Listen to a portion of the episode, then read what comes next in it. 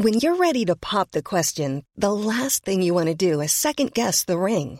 At Bluenile.com, you can design a one-of-a-kind ring with the ease and convenience of shopping online. Choose your diamond and setting. When you find the one, you'll get it delivered right to your door. Go to Bluenile.com and use promo code LISTEN to get $50 off your purchase of $500 or more. That's code LISTEN at Bluenile.com for $50 off your purchase. Bluenile.com code LISTEN.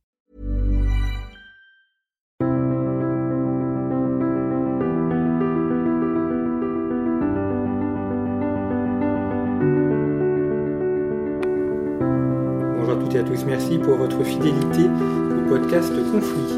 Un podcast qui est consacré euh, à la question des GAFA, euh, de la puissance des GAFA, donc en rapport avec le thème 2 des programmes de première. Thème 2, analyser les dynamiques des puissances internationales. Axe 2, forme indirecte de la puissance, avec un jalon proposé sur les nouvelles technologies, puissance des géants du numérique, impuissance des États et des organisations internationales, Point d'interrogation. La question est posée, effectivement, euh, de savoir si ces GAFA, si ces grandes puissances, ces grands géants du numérique vont euh, détrôner les États, s'ils ne vont pas prendre leur place. Et pour en parler, je reçois Laurent Gaillard. Bonjour Laurent Gaillard. Merci d'avoir accepté notre invitation. Vous êtes euh, docteur en histoire des idées politiques, docteur de l'EHESS. Vous êtes également professeur en lycée et ainsi qu'à l'Institut catholique de Paris. Vous avez publié deux ouvrages consacrés aux questions euh, des, GAFA et d'Internet, euh, Géopolitique du Darknet, paru en 2017, et Darknet, GAFA, Bitcoin, L'anonymat est un choix, paru en 2018. Euh, nous avons également fait une émission consacrée à l'histoire d'Internet, à laquelle je renvoie nos auditeurs pour compléter celle-ci. Et puis deux autres émissions que l'on peut trouver sur le site de Conflit. Alors une avec vous, justement, Laurent Gaillard, sur la géopolitique du Darknet, et une avec Olivier Kemp, qui est euh, l'un des principaux spécialistes de la cyberstratégie en France, une émission justement consacrée à la cyberstratégie. Alors nous allons évoquer euh, cette fois-ci les rapports entre euh, ces, grandes entreprises que l'on appelle de l'acronyme de GAFA, Google, Amazon, Facebook, Apple et, les États. Et c'est vrai que euh, Internet a permis l'émergence de, ces entreprises mastodontes, entreprises internationales immenses, euh, qui donnent l'impression de détrôner les États. Euh, or, dans l'émission que nous avons consacrée à l'histoire d'Internet, on avait évoqué, Laurent Gaillard, ces, ces entreprises un peu de la préhistoire d'Internet très puissantes, comme AOL par exemple, et puis qui ont disparu. Euh, peut-être qu'il en sera de même pour euh, Google, pour Facebook, peut-être que dans quelques années, euh, ces noms ne diront plus grand-chose, comme aujourd'hui AOL ou, ou, ou d'autres, ou même Yahoo ou MSN, ne disent pas grand-chose aux, étudiants d'aujourd'hui, alors que c'était très utilisé par les étudiants d'il y a une vingtaine d'années. Peut-être évoquons brièvement l'histoire de ces entreprises. Apple est la plus ancienne. Euh, avec une histoire évidemment très marquée aussi par la figure de son, de son, celui qui été longtemps son dirigeant, Steve Jobs, mais euh, histoire très intéressante aussi par rapport à, l'histoire d'Internet et à la puissance de ces entreprises. Alors ça, ça paraît difficile d'imaginer que dans 20 ans on puisse ne plus se souvenir de Google si on considère la puissance, ou d'Apple par exemple, la puissance de ces mastodontes en effet. Euh, Apple règne en partie sur le marché du, smartphone. Google, euh, c'est 95% du marché des, des, moteurs de recherche. Donc, euh, en, effet, Apple, dans ses, parmi les GAFA, les, c'est-à-dire Google, Amazon, Facebook, euh, Google, pardon, Google, Apple, Facebook, Amazon, et quelquefois on parle de GAFAM pour ajouter le M de Microsoft. Euh, Apple est euh, la plus ancienne de ces, euh, de ces multinationales. c'est très intéressant d'évoquer l'histoire d'Apple puisque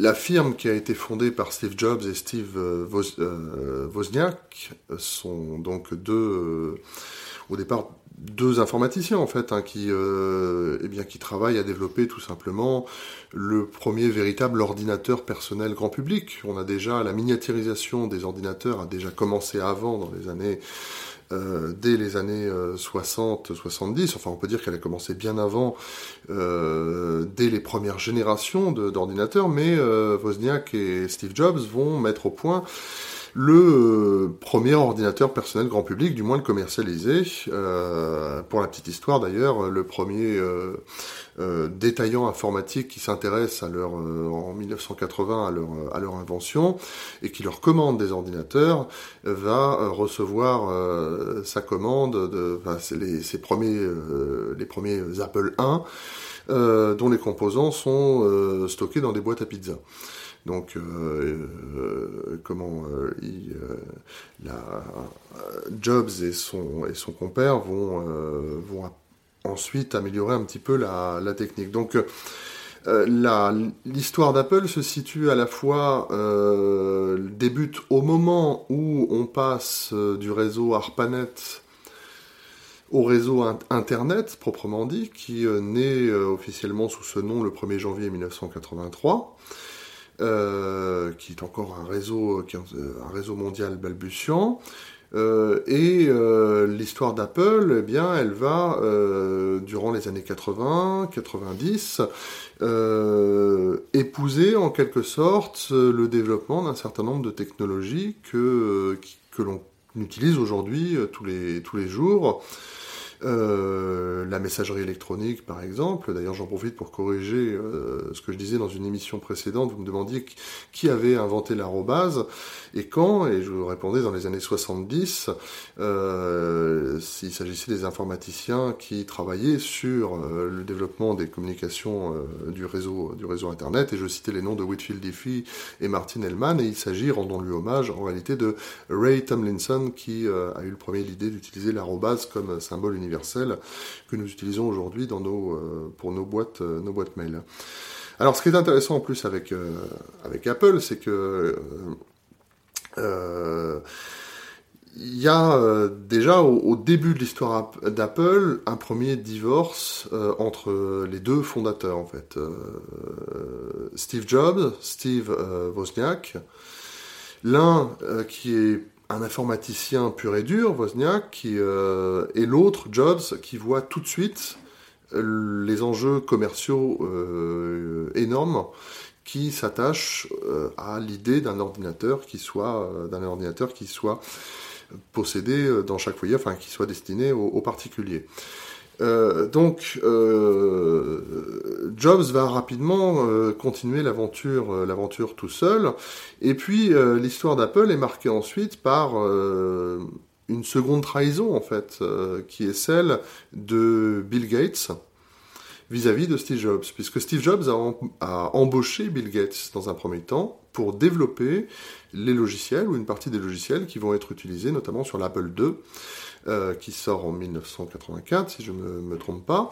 Euh, donc développer une partie des, logiciels, on ne parle pas encore d'applications, utilisées sur cet ordinateur. Et euh, tout en développant ces logiciels, Bill Gates va œuvrer pour lui-même en développant la première version de son... de son, Windows. De, Windows, voilà, merci. Et il va le faire secrètement et euh, va s'allier avec IBM dans le dos de, Steve Jobs, qui va découvrir en fait cette trahison au moment où euh, Jobs s'apprête à sortir le premier Macintosh. Et euh, eh bien Jobs va être en quelque sorte écarté du marché en fait par, Bill Gates pendant disons une dizaine d'années en fait. Bill Gates allié à, le patron de Microsoft, allié à IBM, remporte en fait la première manche de la course numérique aux dépens de, Steve Jobs. Et Steve Jobs et la société Apple vont revenir sur le devant de la scène euh, avec euh, l'iPhone, puis euh, les, produits tels que l'iMac, qui va permettre à, Apple de reconquérir le, le, marché du numérique. Quand je dis marché du numérique, je le prends au sens très large, c'est-à-dire ordinateur personnel, euh, smartphone, euh, tous les produits qui sont etc., tous les produits qui sont liés à l'industrie du numérique. Et il faudra pour Jobs attendre finalement la fin des années 90 pour que Apple redevienne vraiment, euh, comment, reprenne la tête de la course euh, en termes de capitalisation boursière. Aujourd'hui, c'est Apple la première, euh, la première société mondiale. Euh, je crois qu'on est à 700 ou 800 milliards de dollars en termes de capitalisation boursière.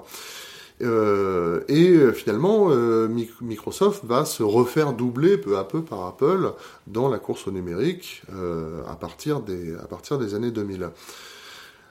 Donc ce qui est intéressant, c'est que euh, Apple est une firme historique qui pose les bases de euh, l'utilisation quotidienne que nous faisons aujourd'hui des ordinateurs, et euh, d'Internet, et puis qui se fait voler la vedette par Microsoft, qui va à son tour poser les bases de l'environnement quotidien que nous connaissons aujourd'hui, puisque aujourd'hui Windows, même concurrencé peu à peu par d'autres euh, comment dire, euh, euh, d'autres entreprises Non, d'autres systèmes d'exploitation. Windows reste quand même la norme sur une grande partie des ordinateurs domestiques. des ordinateurs domestiques qui sont commercialisés aujourd'hui, même si Apple a su revenir dans la course aujourd'hui avec ses, ses propres ordinateurs et évidemment sur le marché de la téléphonie. Alors le, le, chapitre nous invite à nous, à nous, interroger sur les rapports entre les, ces géants du numérique et, les États. Euh, alors il y a une ambivalence, il y a que d'un côté on, a, on peut avoir l'impression que les gens du numérique euh, contournent les États, voire les affaiblissent. Euh, de l'autre, ils ont besoin des États, notamment pour avoir une sécurité physique, pour installer leurs serveurs et leurs entreprises, ainsi qu'avoir une sécurité euh, administrative et juridique. Et ce n'est pas pour rien si, les grandes entreprises du numérique sont euh, aux États-Unis, euh, qui est la première puissance mondiale. Et j'ajouterais des financements, puisque euh, le cœur de cette, de cette industrie reste encore aujourd'hui la Silicon Valley et ses et les grandes universités américaines.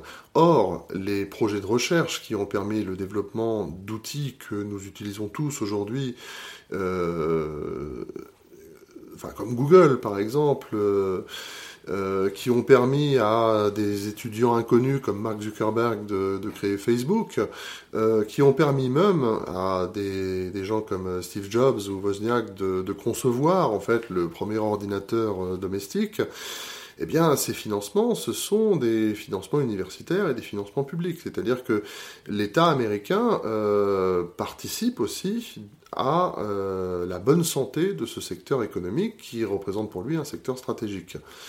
Euh, il y a depuis plusieurs dizaines d'années, depuis que, on va dire, le, nous sommes entrés vraiment dans l'ère de la société de communication, il y a quand même aux États-Unis des liens qui sont très forts entre les milieux industriels, les milieux universitaires, les milieux de la recherche, entre le secteur privé et le secteur public, entre le gouvernement américain et les différents acteurs du numérique. Et on en parlait dans une émission euh, précédente sur l'histoire d'Internet, c'est aussi le gouvernement américain qui va offrir les premiers les financements qui vont permettre à des universitaires de développer ARPANET qui va devenir Internet. Alors, d'un autre côté, euh, le développement, l'existence des GAFA, euh, leur poids énorme, euh, les conflits qui peuvent opposer les GAFA aux États, eh bien, euh, reposent de manière très, très aiguë euh, la question de la mondialisation, c'est-à-dire qui correspond au développement des flux et des échanges, flux matériels et flux immatériels, sur lesquels les États exercent un contrôle de plus en plus, de plus, en plus limité. Et le poids énorme de ces sociétés, des GAFA ou GAFAM, pose, le, pose la question de la capacité des États à les contraindre. L'audition récente de Mark Zuckerberg après l'affaire Cambridge Analytica euh, montre euh, d'ailleurs cet aspect des choses de manière intéressante. Euh, Mark Zuckerberg produit des excuses et à, la fin de ses auditions s'adresse aux comment dire aux, membres du Congrès, aux sénateurs qui l'ont cuisiné pendant plusieurs jours en leur disant euh, je vous garantis que euh, la société Facebook va faire en sorte de régler ces problèmes. Mais il ne dit pas, et à aucun moment on ne lui demande, enfin il ne dit pas, le législateur va désormais intervenir directement pour régler les problèmes de Facebook. Et personne ne lui dit le législateur va intervenir. C'est la société Facebook qui va régler ces problèmes. Donc on voit là, à l'issue de cette, audition de Mark Zuckerberg, que même si les parlementaires américains lui posent des questions qui le mettent mal à l'aise, euh, il ne franchit pas une certaine limite. Et cette limite, euh, elle est fondée par la puissance même de, Facebook. Alors pour terminer juste là-dessus, en fait, un universitaire américain a publié très récemment, Tim Wu, s'écrit euh, WU, euh, le père du concept de neutralité du net a publié un, ouvrage très récemment euh, où il appelle tout simplement l'État américain à appliquer les lois antitrust et à casser le monopole de ces, de ces très grandes entreprises. Simplement, on peut se demander si l'État américain a vraiment intérêt à démanteler ces, ces, locomotives industrielles que sont devenues pour lui les GAFA. On va revenir à cette question de la neutralité du net parce qu'elle est intéressante. Euh, mais je voudrais juste avant, dans les rapports de puissance entre entreprises et, et, euh, État, euh, il y a eu le Danemark qui a un petit peu innové sur le sujet puisqu'ils ont nommé un ambassadeur auprès des GAFA dans la Silicon Valley. Alors, normalement, la diplomatie, ce sont des relations d'État à État. Et là, qu'un État nomme un ambassadeur, statut d'ambassadeur avec une entreprise, c'était quelque chose d'assez nouveau. Oui, ça en dit long sur l'importance politique prise, prise par les GAFA. Euh, qui ont obtenu également en 2016 les, instances de gouvernance d'Internet euh, que sont l'ICANN, euh, l'Internet Corporation for Assign Names and Numbers, qui est l'institution qui est chargée d'attribuer les noms de domaine domaine, le nom de domaine de premier degré et de second degré, l'IETF, l'Internet euh, Engineering Task Force, qui est euh, une autre institution de gouvernance d'Internet euh, chargée de, de, régler, comme son nom l'indique, un certain nombre de problèmes de d'aspects techniques. Donc l'ICANN, qui était jusqu'à présent une institution de gouvernance de droit américain, a réformé son statut en 2016, puisqu'on lui reprochait d'être une institution de droit américain. Euh, et a réformé son mode de gouvernance, et ça n'a finalement, le résultat n'a pas vraiment plu aux autres États, euh, qui euh, finalement la France notamment, faisant savoir que finalement elle remarquait que les Américains reprenaient d'une main ce qu'ils lâchaient de l'autre, puisque au conseil d'administration de l'ICANN figurent désormais en très bonne place les représentants des GAFA qui discutent d'égal à égal euh, je dirais même peut-être euh, pas tout à, plus tout à fait d'égal à égal avec les représentants des États. Oui, ils sont peut-être un, cran au-dessus, finalement. Ils sont un, cran au-dessus. des États. Alors, vous avez évoqué, Laurent Gaillard, la, neutralité du net. On va, on va y revenir un petit peu parce que euh, Donald Trump a donné l'impression de vouloir supprimer cette neutralité du net, peut-être euh, rappeler de quoi il s'agit et quels sont les enjeux autour de, cette question. Alors là, ça se situe plus au niveau des fournisseurs d'accès, c'est-à-dire, euh, pour citer ceux qu'on connaît, euh, Free, SFR, c'est-à-dire que les fournisseurs d'accès qui doivent s'engager, et ça c'est aussi les États qui doivent s'engager à garantir cela, à, fournir la même bande passante et la même connectivité à tous les utilisateurs d'Internet, quel que soit le, site, euh, le site consulté. C'est-à-dire que normalement, euh, vous devez euh, bénéficier, comme tout utilisateur, quel que soit que vous consultiez, je ne sais pas, Facebook ou Twitter, ou, Twitter ou, euh, ou, ou, Steemit par exemple pour citer un réseau social qui est beaucoup plus euh, euh, beaucoup plus nouveau, beaucoup plus confidentiel, vous devez néanmoins bénéficier de la même vitesse de connexion. Donc remettre en cause la neutralité du net, ça voudrait dire en fait du point de vue que le fournisseur d'accès aurait tendance à favoriser la connectivité et l'utilisateur qui se connecterait à Facebook plutôt qu'à, je prenais l'exemple de Steemit, à Steemit ou Diaspora, ou un, un concurrent, on va dire, moins, euh, moins influent et moins bien loti. Donc euh, voilà au départ ce que, ce que désigne la neutralité du net, en fait. C'est... Euh, voilà, tout, tout utilisateur d'Internet est égal en, comment dire, en, droit, en droit et en bande passante. Quoi. Et, pourquoi est-ce que Donald Trump ou d'autres voudraient la, la, remettre en question? Des enjeux juridiques, économiques derrière? Alors Donald Trump en fait a exprimé sa volonté de remettre en cause la, neutralité du net euh, en comment dire en, mettant en avant euh, comment dire la, nécessité qu'il voyait de favoriser les acteurs les plus dynamiques de l'économie numérique et notamment les acteurs les acteurs américains sur le sur le sol américain donc en remettant en cause ce principe pour favoriser justement aux États-Unis euh, l'accès aux plateformes qui sont développées par des acteurs, euh, des acteurs américains au détriment euh, de concurrents étrangers. Donc ça serait une sorte de protectionnisme non pas juridique mais technique ou, oui, ou numérique, technique et numérique. Oui. D'accord, donc c'est une manière effectivement de euh, on voit bien dans ces rapports où là où la, force publique vient aider ou protéger les entreprises euh, euh, par rapport à des concurrents étrangers. D'ailleurs, c'est intéressant de voir les rapports qu'entretient Donald Trump avec justement ces entreprises et avec les GAFA, puisqu'on a, parlé de la lune de miel entre Barack Obama et, les entreprises de la Silicon Valley. Hein. dès 2008, lors de sa première campagne présidentielle, Barack Obama va tout de suite voir les acteurs de la Silicon Valley euh, et recueille un large soutien d'ailleurs de, ces, entreprises, de, la part de ces acteurs.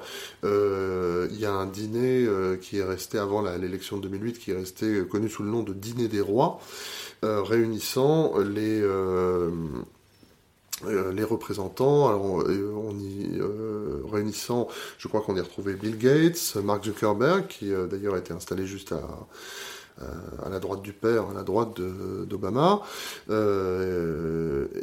les représentants de, Google. Et Obama va recueillir le, soutien non seulement financier, mais technique de ces entreprises, qui renvoient en quelque sorte, auquel il va en quelque sorte renvoyer l'ascenseur durant ses, durant ces deux mandats.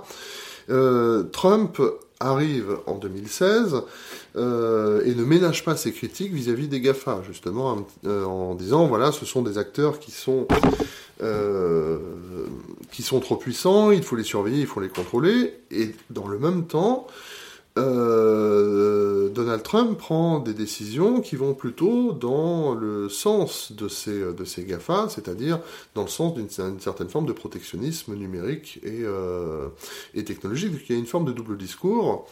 Euh, intéressant si d'ailleurs on considère que Donald Trump a été un homme politique qui a su de manière assez précoce, puisqu'il crée son compte Twitter en 2009, Real Donald Trump, euh, Real Donald Trump, et euh, qui va utiliser la puissance des réseaux sociaux, en plus de sa fortune personnelle, pour pouvoir euh, changer les règles de la compétition politique.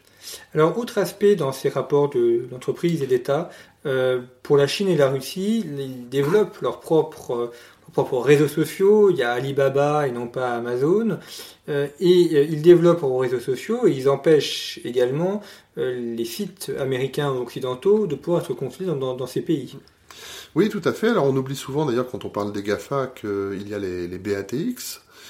Euh, le BATX qui sont, c'est un, c'est un sigle également et un acronyme qui désigne les euh, alors vous avez Baidu euh, pour le B, euh, ah, Alibaba, pour le A, Tencent et Xiaomi, qui sont les quatre plus grandes multinationales chinoises du, numérique. La Chine, c'est 700, presque 750 millions d'internautes et euh, des outils comme WeChat ou Baidu ou QQ en Chine, qui sont donc les, Facebook ou les, les Twitter chinois, pour simplifier un peu les choses, euh, euh, rassemblent des centaines de millions d'utilisateurs et n'ont rien à envier à Google. Euh, euh, ou, à, Facebook. Alors évidemment, là, on a une politique, je parlais tout à l'heure de euh, la politique relativement interventionniste des États-Unis, enfin la du gouvernement américain qui soutient quand même très largement son secteur numérique, euh, chez les Chinois ça va plus loin puisque on est dans le cadre d'un État qui reste un État autoritaire et le grand pare-feu numérique chinois qui a été mis en place à partir de 1999 a pour fonction d'empêcher l'accès des internautes chinois à, euh, à Facebook, à YouTube. Alors depuis, ça s'est un petit peu, on va dire, pas assoupli, mais un peu complexifié. C'est-à-dire que dans un premier temps, les Chinois se sont aperçus que le tout répressif amenait une partie des internautes chinois à euh, développer, euh, aller chercher des solutions technologiques pour contourner le pare-feu. et enfin des VPN ou l'usage du réseau Tor par exemple, du navigateur Tor pour pouvoir accéder quand même à YouTube, Facebook, etc. Et donc les Chinois ont lâché un petit peu le tout répressif qui finalement coûte cher et pas si efficace pour euh, adopter une politique qui consiste plutôt à compliquer en fait la vie des internautes chinois. Là, d'ailleurs, on pourrait parler de, voilà, de revenir sur la notion de neutralité du net. C'est-à-dire que si vous cherchez à vous connecter à YouTube ou à Facebook en Chine, euh, ça risque, ça peut marcher des fois, mais la plupart du temps, ça risque de ne pas marcher, ou alors ça sera très lent. Et donc, finalement, une minorité d'internautes chinois vont faire l'effort vraiment d'aller, mais c'est un investissement en temps et en technique, de développer des outils pour euh, pouvoir se connecter à tout ce qu'ils veulent, et une très grande majorité va laisser tomber et se bénéficier d'une connexion plus confortable aux outils euh, nationaux. Alors, dernier aspect, enfin il y en aurait beaucoup d'autres, mais euh, notre émission se, termine, la question de la guerre économique ou de la guerre du droit. Euh, par exemple, le fait que euh, des entreprises ou des, salariés d'entreprises européennes utilisent une adresse en gmail.com euh, donne droit au département d'État, au département de la justice américaine, via l'extraterritorialité du droit, de lire ces messages et de faire des procès ou des arrestations il y a également la question du d'usage du dollar aussi, puisque toute transaction effectuée en dollars tombe sous le coup de la loi américaine. Donc on a vu euh, par exemple euh, Alstom avoir des problèmes avec ces, questions-là, la BNP se faire sanctionner. donc là, le, numérique est aussi au, au, service des États, pas simplement un adversaire, mais au service des États pour cette extraterritorialité. Et à l'inverse, il y a des outils qui se développent qui permettent de les contrôler, enfin, pardon, de les, de les contourner. Euh, on a évoqué les crypto-monnaies, comme le Bitcoin, qui pourrait être une alternative peut-être au dollar, ou bien euh, des réseaux, des, des, systèmes de messagerie autres, pensons à ProtonMail par exemple, en Suisse, qui permet de contourner le monopole ou quasi-monopole de Google. Ou Telegram en Russie, puisqu'on parlait de la Chine, mais on a peu évoqué le cas de la Russie qui possède son son propre Facebook, si on peut dire, avec Frontact, ou euh, un moteur de recherche Yandex qui est plus utilisé en Russie que, Google, et euh, la messagerie Telegram, alors qu'il a rencontré quelques problèmes avec, euh, avec l'État russe qui exigeait d'avoir accès à ses clés de cryptage.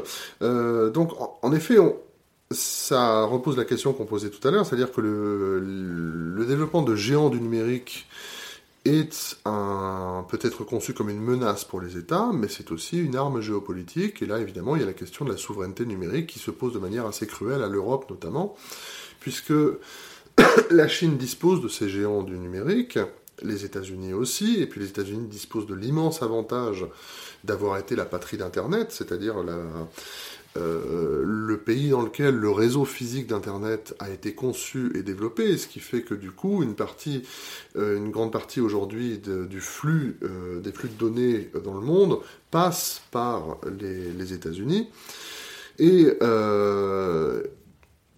ce qui a permis aussi aux États-Unis de développer ces outils très puissants, enfin, c'est de, de, voir se développer sur son territoire ces acteurs très puissants que sont Google, et euh, qui, en effet, l'existence d'outils comme Gmail, hein, qui est la messagerie la plus utilisée au monde aujourd'hui, euh, de Google, qui est le moteur de recherche utilisé par 95% des 4 milliards d'internautes dans le monde aujourd'hui, permet aux États-Unis de bénéficier en plus de son extraterritorialité, enfin, en même temps que son extraterritorialité juridique, eh bien d'une extraterritorialité euh, favorisée par le numérique. Alors ça s'arrête aux portes de la Chine, puisque euh, la Chine a développé des acteurs euh, nationaux qui permettent, euh, avec WeChat par exemple, de proposer des alternatives à, Google ou à Gmail. La Russie est aussi relativement, peut-être un peu moins que la Chine, mais relativement préservée par le fait qu'elle a développé des infrastructures physiques et tenté de développer son propre réseau concurrent d'Internet pendant la guerre froide. Par contre, le problème se pose euh, à l'Europe, euh, qui dépend très largement, enfin qui utilise très largement les outils numériques, notamment américains, et euh, ce qui bah, permet en effet à des instances, des institutions gouvernementales américaines eh bien, euh, d'intervenir dans la vie privée de citoyens européens via Gmail. Enfin, l'affaire Snowden en 2013 euh, l'a un peu a révélé le programme de la NSA Prism au grand jour et euh, a révélé ses, pratiques. Peut-être évoquons en, quelques mots le, cas ProtonMail. il ne s'agit pas de faire de la publicité pour qui que ce soit, mais c'est un exemple intéressant que peuvent tout à fait reprendre des, élèves dans, une copie ou dans une réflexion, parce qu'on a là un exemple précis euh, d'une entreprise et, ça, pose aussi une réflexion géopolitique. Euh, ProtonMail est une messagerie développée par des Suisses, mhm. donc par, le, par, le, CERN, par, le CERN euh, et qui est basée donc dans des serveurs qui sont dans les abris militaires, pardon, les abris atomiques suisses. Absolument, puisque c'est le CERN, le Centre européen de recherche nucléaire, le même qui avait inventé le web en 1990 ce sont des chercheurs du CERN qui développent euh, ProtonMail, donc qui est un outil là euh, exclusivement, euh, qui est un outil européen. Il y a d'autres outils en fait qui existent en la matière. En, termes de messagerie électronique, on peut parler de ProtonMail. Alors, ce que propose ProtonMail en termes de, en termes de produits, c'est une messagerie sécurisée. Euh, et ce, qu'elle propose en plus, et c'est une chose différente, c'est une messagerie cryptée. Messagerie sécurisée, c'est-à-dire qu'elle euh, garantit un niveau de, euh, sécurisation des mails qui permet en théorie enfin, à l'utilisateur d'avoir moins de chances de se faire pirater sa boîte mail, et messagerie cryptée, ou plutôt on devrait dire messagerie chiffrée, puisqu'elle utilise euh, la cryptographie euh, d'un système de clés de chiffrement pour chiffrer les messages, mais ça ne marche évidemment que euh, s'il y a entre deux utilisateurs de ProtonMail. Si vous utilisez ProtonMail et que vous envoyez un message à, quelqu'un qui utilise votre mail, a priori, c'est pas l'échange n'est pas n'est pas, n'est pas, crypté. Alors il y a d'autres outils, on pourrait citer Quant, le moteur de recherche français, mais le problème pour l'instant en Europe de tous ces outils, euh, c'est qu'ils sont relativement, euh, relativement minoritaires. ProtonMail, c'est euh, à l'heure actuelle, allez, peut-être 20, 20 millions d'utilisateurs, et encore, je, ne suis, je me demande si je suis pas un peu optimiste en disant ça. Quant à Quant, qui s'est associé avec le navigateur Brave, ça représente peut-être sans doute moins de 2% des parts de marché pour les navigateurs, navigateurs Internet il disait que euh, si une année de, recherche sur compte représentait six jours de recherche sur Google en termes de, euh, données. Euh, c'est ça. Assez récemment, la firme Quant s'est félicitée du fait d'avoir pu passer, je crois, la barre des 10 milliards de requêtes. Google, c'est 3 milliards de requêtes par jour. Donc euh, c'est euh, enfin, c'est David contre Goliath. Quoi. C'est, euh, Ceci dit, on a eu de l'exemple, je pense à BlackBerry qui était dominant, quasiment monopolistique sur les réseaux des, des, des, enfin, des téléphones, enfin des, ce qu'on appelait les, les BlackBerry, c'était le terme qu'on employait, et qui se fait complètement détrôner par Apple avec les smartphones. Euh, Amazon a détrôné aussi des, des, sites de commerce de vente en ligne euh, qui ont été balayés. Euh, peut-être que ce qui nous apparaît comme petit aujourd'hui balayera. Oui, tout à fait. Il n'y a pas de, en effet, on a vu le renversement de monopole depuis que l'informatique existe et depuis qu'Internet existe. Donc, en effet, les exemples que vous citez sont tout à fait justes et peut-être qu'on pourrait voir à l'avenir ces géants du net euh, être euh, eux-mêmes renversés par, euh, par de nouveaux acteurs. Bien, merci beaucoup Laurent Gaillard d'avoir évoqué avec nous ces rapports entre les GAFAM, les BATX et les États. je rappelle donc deux autres émissions que nous avons consacrées à ces questions en général de cyberstratégie ou d'Internet, une sur l'histoire d'Internet et une sur la géopolitique du Darknet, et puis notre émission avec Olivier Kemp sur la géopolitique euh, du cyber. Je rappelle également vos deux ouvrages, Géopolitique du Darknet, paru en 2017, et Darknet, GAFA, Bitcoin, l'anonymat est un choix, paru en 2018. Merci pour votre fidélité à nos podcasts. N'hésitez pas à les diffuser euh, si vous les appréciez, à les faire connaître aussi pour qu'ils puissent servir au plus grand nombre. Et à bientôt.